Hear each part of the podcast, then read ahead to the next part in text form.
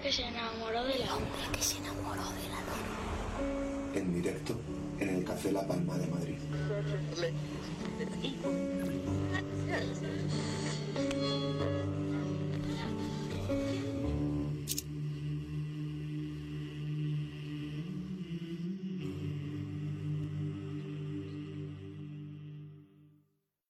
Iniciamos el tercer bloque del hombre que se enamoró de la luna, la edición 312 aquí sobre el escenario del Café La Palma de Madrid.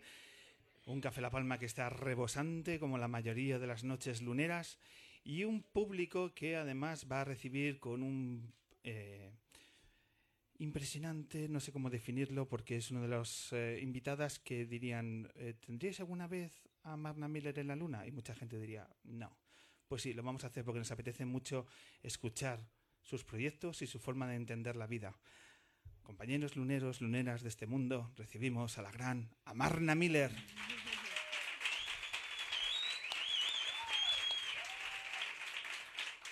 Qué bonito, por favor. Amarna, muy buenas noches, bienvenida. Muchas gracias. ¿Qué tal estás? Pues bien, aquí, ah. aprovechando los últimos días en Madrid. Últimos días en Madrid. ¿Y eso por qué? Porque me voy a Estados Unidos la semana que viene ya. Noto cierta tristeza en tu mirada. Sí, mi, tristeza en mi mirada. Sí, la verdad es que me gusta mucho España. Es un mm. clásico. Te vas fuera y lo echas de menos. ¿Y para qué te vas a Los Ángeles? Eh, vivo allí. Vives allí en realidad, ¿no? La noticia es que estés aquí casi. Sí, el viaje es estar en España. ¿Cuánto tiempo llevas por aquí y por qué? Llevo en Madrid desde septiembre, más o menos. Em, en realidad es una historia un poco triste. Tuve un accidente de tráfico en Filipinas, me pegué una buena leche y he venido aquí a hacer la rehabilitación, recuperación. Así que llevo seis meses. ¿Y has cerrado ya la recuperación? ¿Estás ya completamente...? Casi, casi. Me dieron el alta la semana pasada de rehabilitación, pero en realidad no puedo, no puedo mover bien el hombro. Tengo ahí mis cositas aún.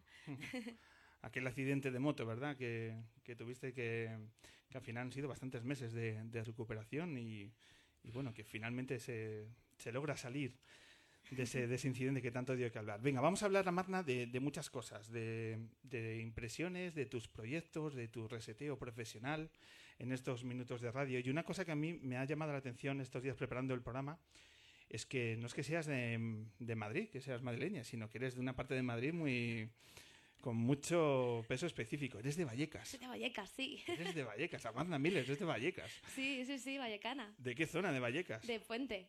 ¿De Puente Vallecas? De Vallecas, sí, sí. Bueno, ahí de, eh, es que es que me ha roto los esquemas porque mi familia es de Puente Vallecas. Ay, ¿en serio? De Monte, ahí de la zona de Montigaldo. Ah, mira, pues al ladito. Yo estaba, bueno, Felisa Méndez, que está al lado, es una de las que cruzan. a lo mejor éramos vecinos y a lo mejor nos conocíamos en realidad ahí en el pueblo. a lo mejor hay un pasado ahí en, que se cruzan las familias. Eh, ¿Vas mucho por Vallecas? ¿Sigues teniendo ahí...? La verdad es que no. Y ojo que le tengo, le tengo mucho cariño. Sobre todo ahora en Navidades, porque recuerdo pues todos estos puestitos que ponían ahí por la albufera y tal. La cabalgata de Reyes que este año ha traído ahí cola.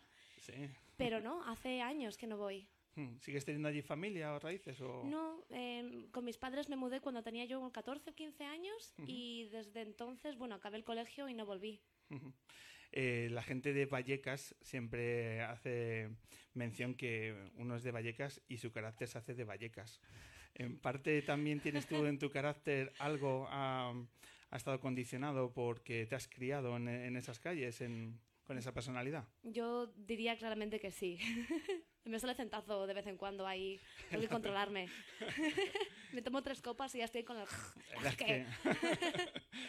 Eh, ¿qué, hay de, ¿Qué hay de ese carácter en ti? ¿Dónde te ves reflejada el carácter vallecano en tu personalidad?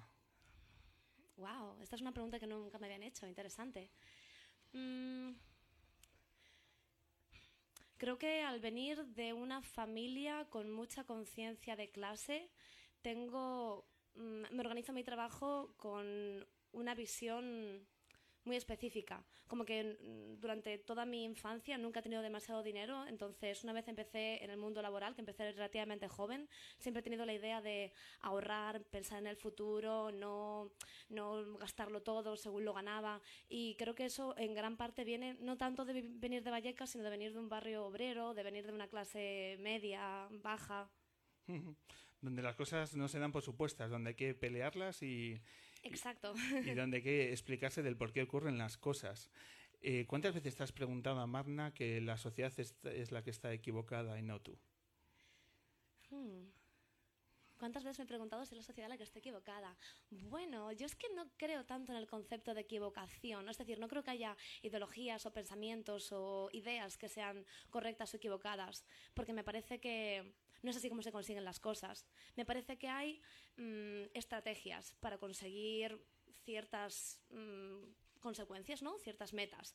Y me parece que eh, estas estrategias pueden estar, pueden ser más útiles o menos útiles, pero no me parece que la sociedad esté equivocada. Sí me parece que yo he hecho un gran esfuerzo en intentar deconstruirme muchas cosas que la sociedad me ha inculcado desde que soy pequeña y en ese sentido siempre me he sentido un poquito fuera de lugar, en un buen sentido, ¿no? Como que siempre me he estado planteando mucho si lo que hacía lo hacía porque yo realmente quería o porque me lo habían enseñado, pero no creo que eso sea correcto o equivocado, simplemente es más, más toca pelotas.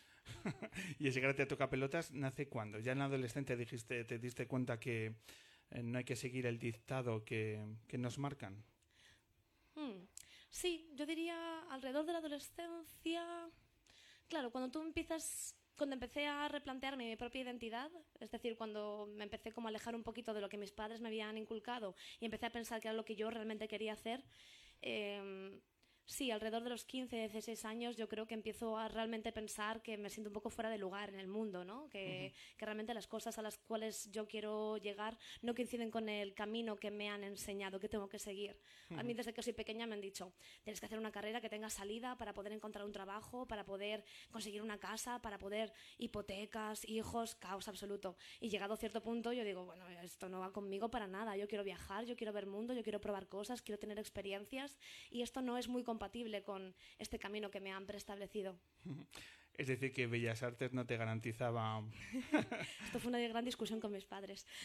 ¿Cómo fue aquel, aquel, día que se lo dijiste que Bellas Artes era la carrera que habías de decidido optar? Mi padre estaba muy cool con ello porque mi padre es un pintor frustrado, entonces él estaba totalmente contento con, con mi elección, pero mi madre quería arquitectura, absolutamente. Me, me, intentó convencer a saco a hacer la doble, el grado doble de arquitectura y bellas artes, pero la verdad es que desde que soy súper enana siempre sabía que iba a hacer bellas artes, o sea que... En realidad yo creo que se lo lían. eh, has citado el, el, hecho de viajar. Sí. ¿no? Como una de las características fundamentales de, de todos tus retos y de cómo te planificas. Has hecho muchos viajes, ya citabas de Filipinas, que entiendo que acabó como acabó, pero sigue siendo los viajes, ahora que vives fuera de España, sigue siendo el, viajar un motor absoluto en tu vida? No es, el, no es un motor, es el motor. Mi vida gira en torno a mis viajes y el resto de cosas las voy acomodando para poder viajar mientras las hago. Pero para mí eh, viajar supone mm, un conocimiento muy grande sobre algo totalmente desconocido, comprimido en un espacio muy corto de tiempo. Y eso me produce soy una persona que, que, le encanta la adrenalina y le encanta estar fuera de su zona de confort. Entonces los viajes es como que lo tienen todo. Por eso me encanta meterme en aventuras, cosas locas. De Filipinas en realidad tiene todo el sentido del mundo. Con el, los días en los que me he metido ya era estadística, que, que en alguna vez me la pegase. pero, pero sí, para mí viajar es el motivo de mi existencia y el resto de cosas orbitan alrededor. Hmm. Digamos que trabajas para ganar tiempo y ese tiempo es el viaje. Trabajo para ganar tiempo. Esto me gusta. Sí, trabajo, trabajo para ganar el suficiente dinero para hacer las cosas que quiero hacer. y entre ellas está viajar. Cierra los ojos y quizás hay un viaje alrededor del mundo. ¿Qué te gustaría hacer? Bueno, pero totalmente, claro, claro. Esto es el, el viaje. Este es el, el, viaje de mi vida. De hecho, bueno, ahí estoy, lo estoy planeando, estoy, estoy en ello. Mira, cuéntanos cómo, cómo estás planeando, ¿Qué, qué etapas estás marcando ya. Venga, vale. Pues bueno, el primer paso ha sido mudar mi, mi, furgoneta, porque vivo en una furgoneta, una GMC Safari del 99, que tengo ahí aparcada en, en Los Ángeles. Ha dicho literalmente vives, es su es... Vivo, sí, vivo en una furgoneta, sí, sí. Eh, la compré hace ahora año y medio más o menos y llevo todo este tiempo reformándola, vamos, reformándola, haciendo una conversión para que tenga pues todo lo necesario para poder existir ahí dentro sin volverme loca. Y he hecho ya unos cuantos viajes por Estados Unidos, eh, haciendo prueba, ensayo y error para ver realmente qué cosas necesito, o sea, cuáles son las mínimas cosas posibles para poder estar súper cool mientras estoy de viaje ahí en carretera. Y más o menos ya está, le faltan unas cuantas cositas. Eh, entonces, sí, desde hace un año más o menos estoy viviendo en ella y me encanta y voy a seguir ahí en cuanto vuelva. Y claro, la idea es estar en Estados Unidos hasta septiembre. O sea, me vuelvo la semana que viene a Los Ángeles, estar en Estados Unidos viajando hasta septiembre y a partir de septiembre eh, hay campo abierto. ¿Y la idea es con la furgoneta dar la vuelta al mundo? No con esta, creo, no lo tengo claro, porque todavía hay unas cosas que por... Es una furgoneta muy antigua, hasta el año 99, y hay algunas cositas que no me acaban de convencer, pero con esta me quiero acabar Estados Unidos, que es el... ahora mismo mi meta es acabarme Estados Unidos. Me he hecho como todo el sur, las dos costas, y me falta el norte. Caray. me acabas de agotar simplemente de, pensarlo. eh, Amarna, eh, hablas de los viajes, hablas de ese planteamiento vital, pero a nivel profesional, ¿en qué momento estás? Estoy en un momento de cambio, también a nivel vital, ¿eh? Para mí, mm, este 2017 se me ha hecho bola, totalmente. 2017 ha sido un caos mm, brutal. Y creo que el punto álgido, el, la cúspide de esta, esta locura, esta entropía, ha sido el accidente. Em, porque me ha hecho replantearme mucho qué cojones estaba haciendo a nivel existencial.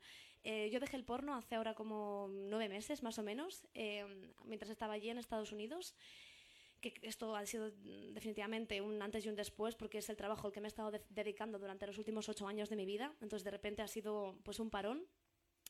Y unos meses después de dejarlo, em, pues me pegué esta leche en Filipinas, estuve en el hospital una semana, diez días, después un mes entero en silla de ruedas, y ha sido para mí como un ciclo, ¿no? Como cerrar una especie de círculo y realmente sentarme y ver hacia dónde quiero ir, porque estaba un poco perdida últimamente y sin el apoyo que de alguna manera me daba el, el, confort de tener la pornografía, ¿no? que me aportaba un dinero pues bastante estable, relativamente estable.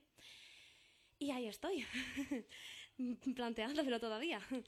Y esa decisión de salir del, del mundo del, del, cine porno, eh, ¿se toma de un día para otro? Entiendo que no, ¿no? Que es, Un, es un paso tan decisivo que, que está motivado por qué. Finalmente, ¿cómo tomas ese paso? Yo creo que es como dejar cualquier trabajo al cual has estado dedicándote durante bastante tiempo. Es un poquito cuando el cuerpo te lo, te lo pide, ¿no? Para mí son ocho años dedicándome a una sola cosa y, bueno, más o menos, o sea, he tenido otros proyectos y sigo teniendo un montón de proyectos, pero la mayoría de mi tiempo estaba dedicado a una carrera profesional dentro del mundo del cine para adultos. Y después de ocho años, pues es que ya ya está, ya, he hecho todas las cosas que quería, ya he, llegado a los premios donde quería llegar, estoy, me fui a Los Ángeles para trabajar en esto y me ha salido genial. Entonces, esto es un clásico en mi vida. Cuando ya soy buena en algo, lo dejo, porque ya me aburre. O sea, el porno es mi zona de confort. Ahí estamos. Y en ese reseteo, en esa en ese riesgo ¿no? que tienes que asumir para tener de nuevo el motor como, como hay que tenerlo, ¿hacia dónde te diriges? ¿Qué retos te gustaría a nivel profesional encarar que, que te haga despertar esas inquietudes que tienes ahí latentes? Bueno, pues sigo escribiendo. Escribir es algo que se ha mantenido estable en mi vida desde hace pues un montón de años. Trabajo con diferentes periódicos y revistas de aquí de España y voy a seguir haciéndolo. Lo que pasa es que como ahora tengo más tiempo para dedicarme a ello, pues puedo invertirle mucho más esfuerzo y por tanto esos proyectos se multiplican. Em, aparte de eso, estoy escribiendo un libro que si todo sale bien sale publicado este año, 2018.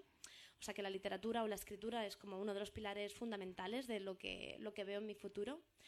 Y después, ya te digo, viajes, eso es mm, ahora mismo lo que más, en lo que más estoy centrada y me gustaría que de alguna manera armonizase con esta otra faceta de mi vida, ¿no? La escritura. Y aparte de estas dos cosas, bueno, yo como bien has comentado antes hice bellas artes, he seguido teniendo mi producción artística siempre de puertas para adentro porque porque Amarna es un tema peligroso. Amarna se lo come todo, ¿eh? Haga lo que haga, va a ser la actriz porno que hace no sé cuantitos. Eh, y de alguna manera, eh, pues durante estos ocho años no he estado sacando esa producción artística porque no quiero ser la actriz porno que... ¿Cómo, cómo? Espera, espera, esto es un titular de una entrevista. Deja, deja Bellas Artes, se mete al porno y le va mucho mejor. Supera esto. Eh, y como esto es, esto es un paradigma que se va repitiendo en mi vida y me molesta, porque soy mucho más que, que, lo que ha sido mi trabajo, pues no he estado dándole pues tanto publicidad, ni he estado sacando hacia la luz esta faceta de mí misma, pero bueno, tengo ahora mismo una expo de fotografía en una galería aquí en Madrid y la idea es seguir dando pie a mi faceta más artística a, bueno, a que se promocione a nivel público.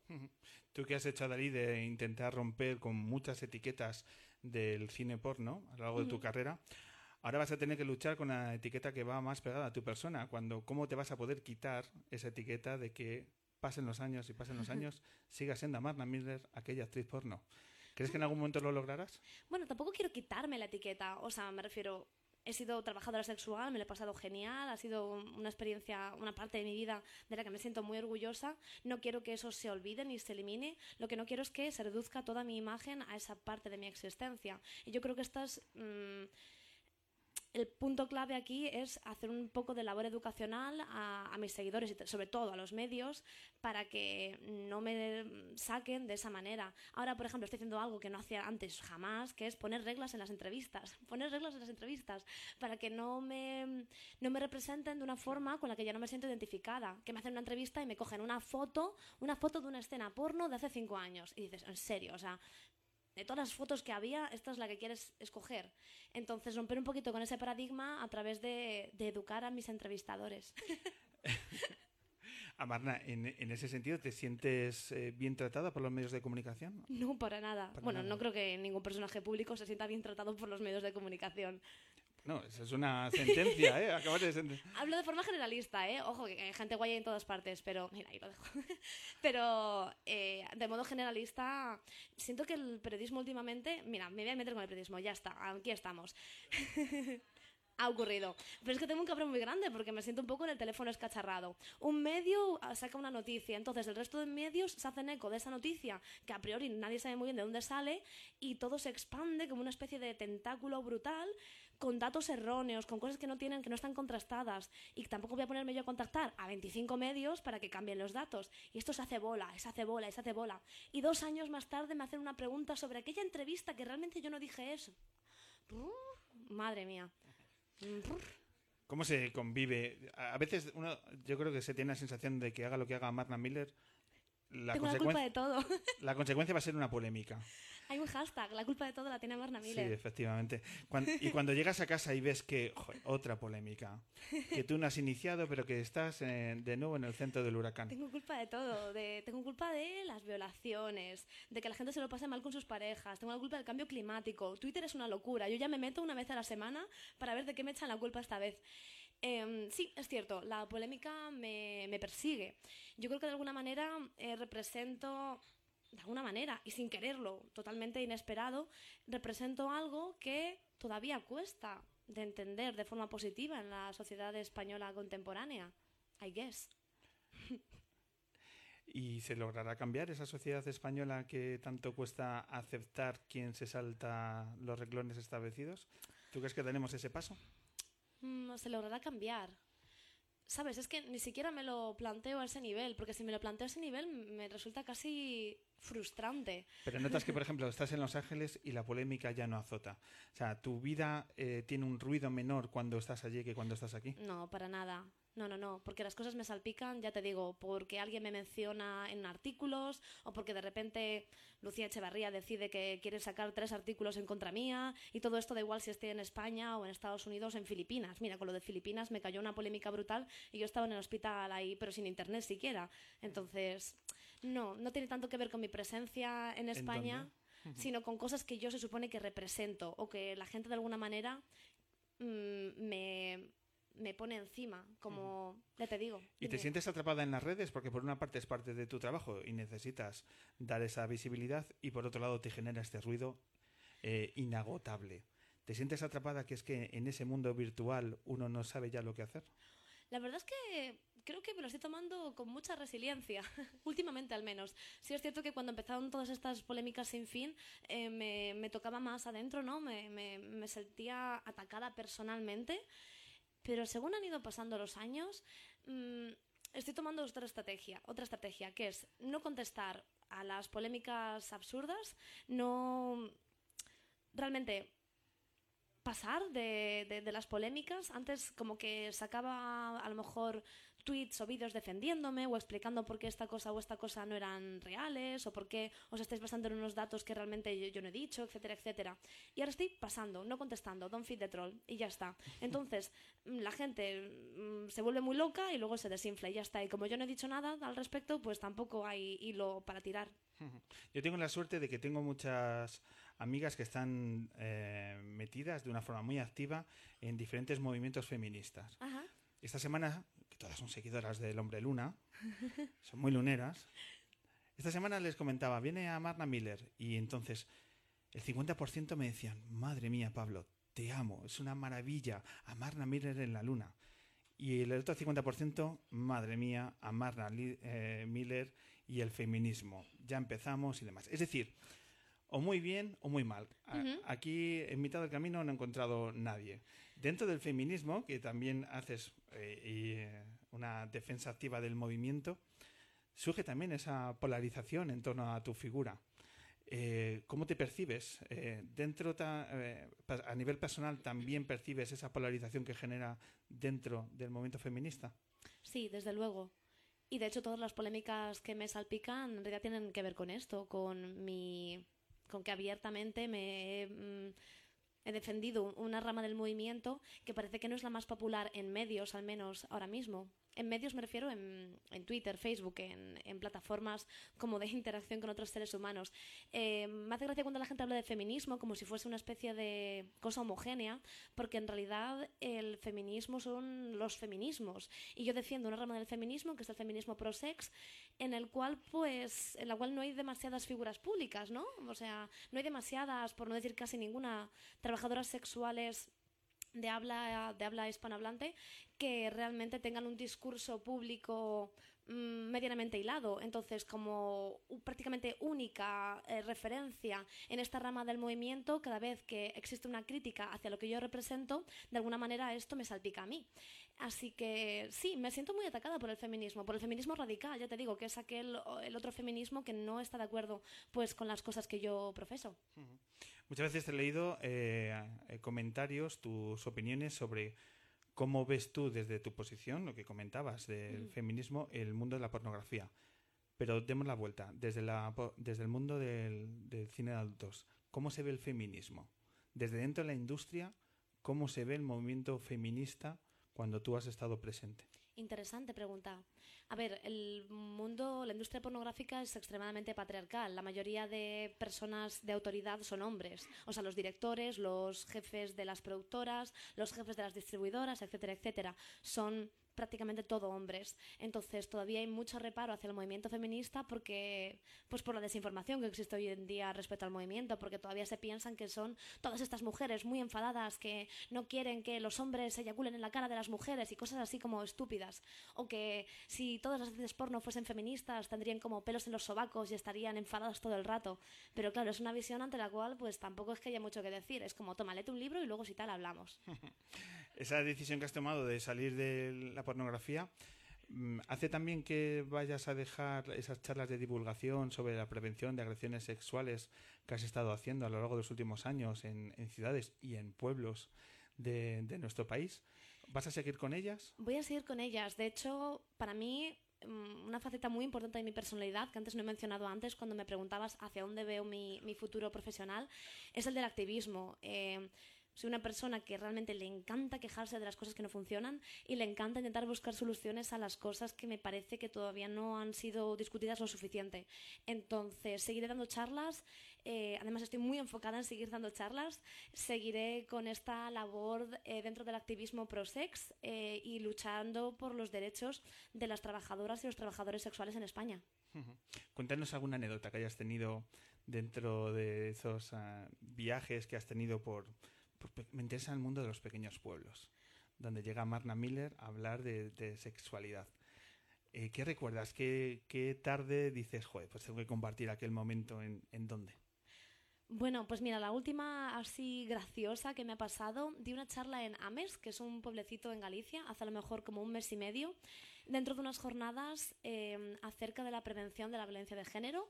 Yo daba una charla acerca de por qué no hay que usar el porno como educador sexual, una cosa creo que bastante lógica y razonable, ante la cual no veo mucha crítica posible, ¿no? En plan, no copiéis lo que veis en las pelis porno, pero bueno, eh, resulta que al PP le pareció fatal. y unos días antes de la ponencia, que te digo, era en un pueblecito relativamente pequeño, se lió una brutal porque el PP sacó, bueno, el PP o la alianza de partidos de derechas de este de, este municipio eh, sacó un comunicado diciendo que les parecía fatal que una actriz porno fuese a hablar dentro de unas jornadas de violencia de género porque la pornografía es el mayor exponente de la violencia machista. Ahí lo llevas. Entonces, claro, yo cuando llegué allí a una charla en un auditorio en donde a lo mejor cabían, no sé, un número bastante reducido de personas, había una liada brutal, habían venido todos los medios de Galicia, o sea, me vinieron las chicas de la organización, en plan, nunca habíamos tenido tanta presencia de medios y de hecho, eh, esto lo utilicé en la charla para comentar que ya les hacía falta, o sea, que ya les valía venir en próximas ediciones aunque no hubiese una polémica, que al final parece que lo que más vende es el morbillo, ¿no? El sensacionalismo. Y este, este charla en concreto estuvo súper guay porque llegaron muchas chicas menores de edad. Vino todo un grupo de chicas que venían de un instituto que eran entre 13 y 16 años. Y me preguntaron las organizadoras diciendo, ¿qué hacemos? ¿Los dejamos pasar? ¿Cómo lo ves? Y yo dije, pues como, yo no me voy a comer el marrón si esto sale mal, decidís vosotras. Y decidieron que entraban. Entraron todas las chicas y al final, en la, en la, ronda de preguntas y respuestas, la primera pregunta fue de una mujer mayor que me preguntó, bueno, mayor de mediana edad, que me preguntó cómo, cómo pensaba que había que educar a los adolescentes, porque ella tenía un hijo de 15 años, acerca del consumir, consumir pornografía. Entonces yo di mi opinión y al final de la charla, una de las chicas de este grupo de 16 años levantó la mano y cogió el micrófono y dijo, bueno, mira, si quieres te contesto yo a la pregunta que ha, que ha, preguntado esta primera mujer. Yo tengo 16 años, lo que a mí me gustaría que mis padres hicieran eh, sería esto. Y se lo explicó. Y hubo, vamos, apoteosis, o sea, brutal, ovaciones, la mujer llorando, fue como maravilloso. ¿Cuál es el perfil de las personas que van a, a esas charlas? ¿Van más hombres o más mujeres? Hay mucha mezcla.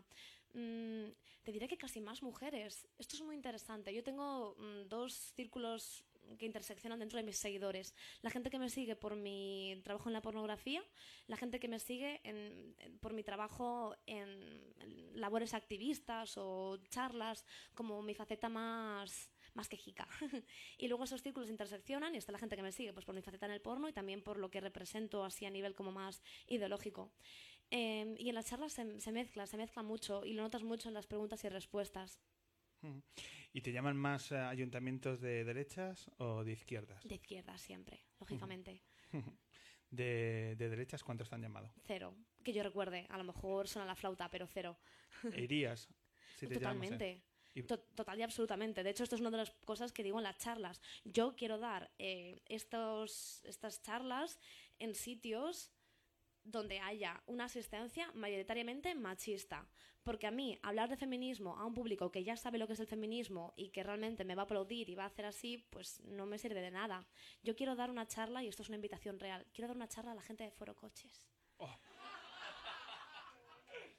Esto es real, si me estáis oyendo, Foro Cocheros.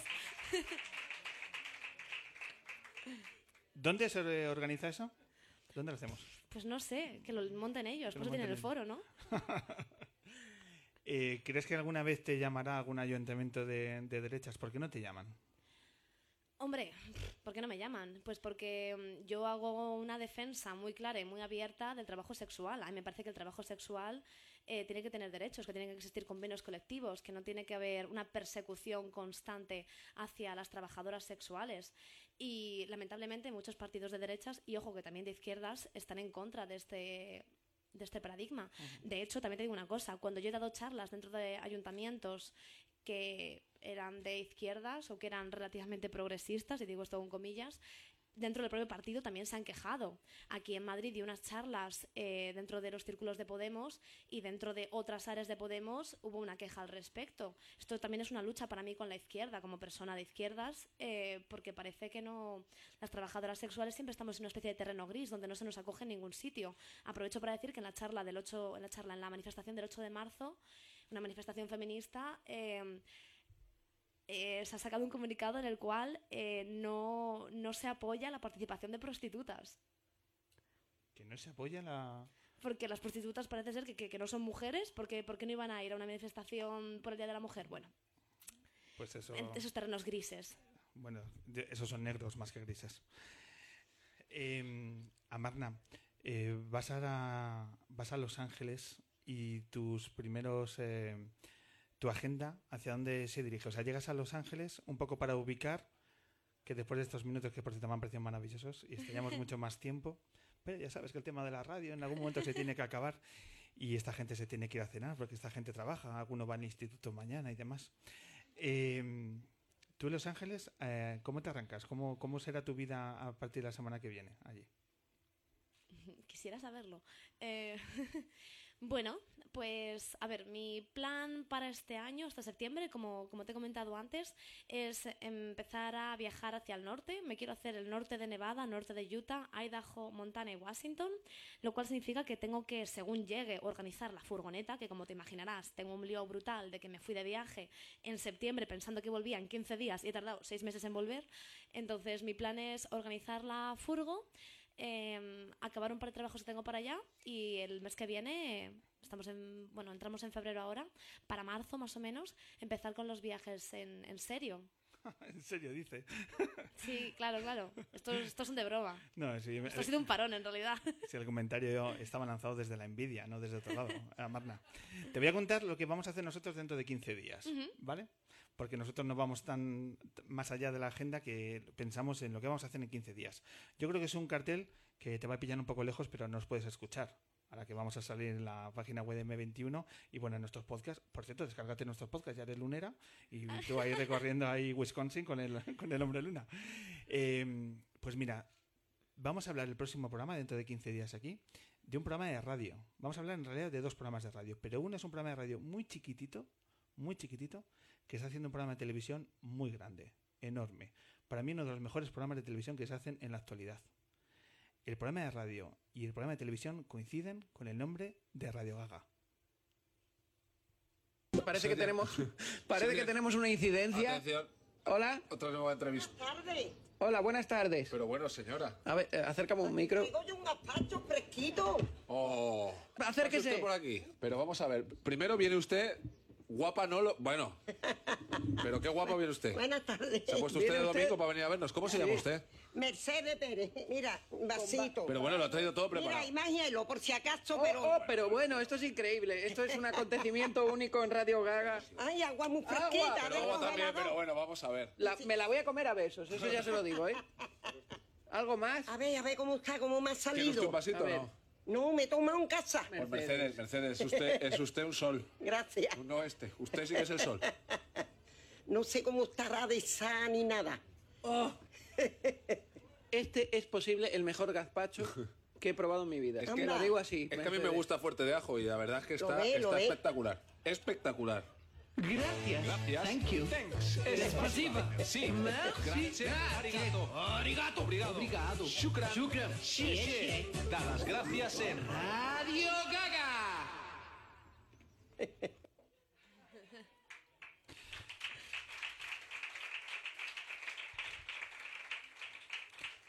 Pues nos van a visitar Quique Peinado, buen amigo del programa, y Manuel Burque.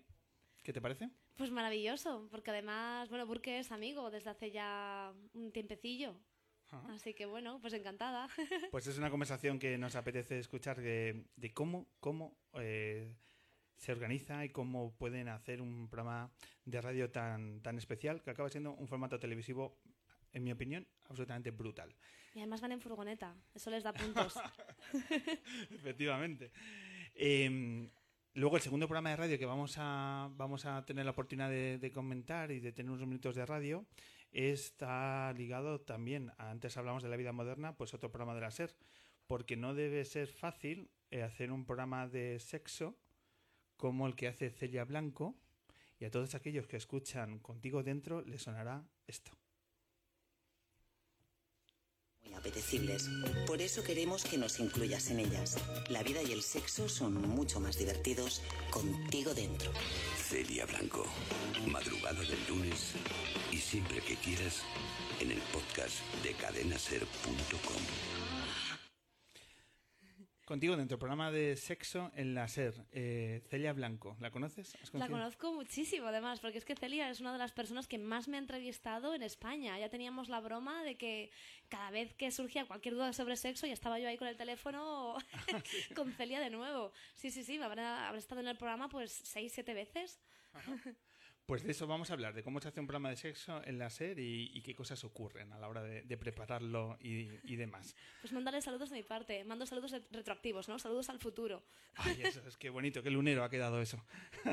y la música la va a poner una voz femenina que saca disco y que nosotros tenemos muchas ganas de, de acercaros sus canciones porque suenan tan bien como esto. Esto es Bambiquina y va a cerrar la luna dentro de 15 días.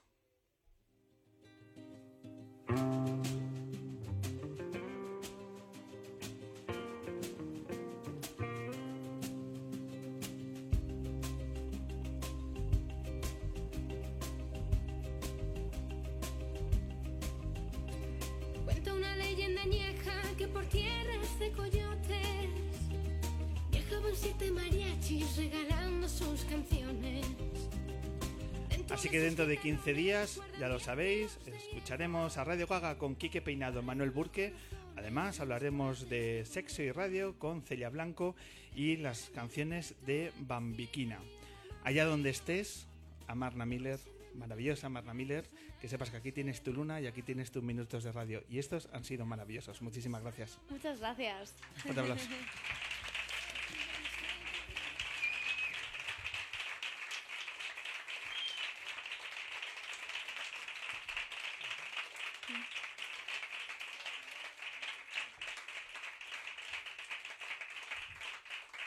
Y ahora lo que hacemos es despedir, despedir esta maravillosa edición lunera con este tema tan absolutamente fantástico que yo creo que aterriza perfectamente en este momento. Adelante, Marcus. Vamos con el cierre. Ahora sí. Compañeros, lo primero que vamos a hacer, a Marnes, fíjate qué público tenemos, ¿eh? Guapo, inteligente, cultural y que está aquí un domingo por la tarde a las, a las 10 de la noche. Luneros, luneras del mundo, muchísimas gracias por acercaros al Café La Palma. Ha sido un placer tener este pedazo público.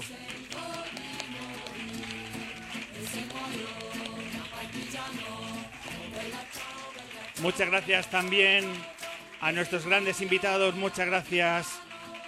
Muchas gracias al Elvis Canario, a Ignatius Farray, a la Marisa Marna Miller y a Tigres Leones. Muchísimas gracias a todo el equipo del Café La Palma. Muchísimas gracias Dani desde ahí arriba. Muchísimas gracias Germán. Muchas gracias a todo el equipo. Muchísimas gracias a los capos del audiovisual, a la gente de Docunfai. Muchísimas gracias. Y por supuesto mi maravillosa Vicky Cantos, Laura de la Cruz, a Eric, a Marcus, a Elena Rosillo, a Dani, a Raúl Montalvo, nuestro fotógrafo, y a un servidor Pablo Loriente. Ha sido un verdadero placer. Nos vemos en 15 días. Muchas gracias.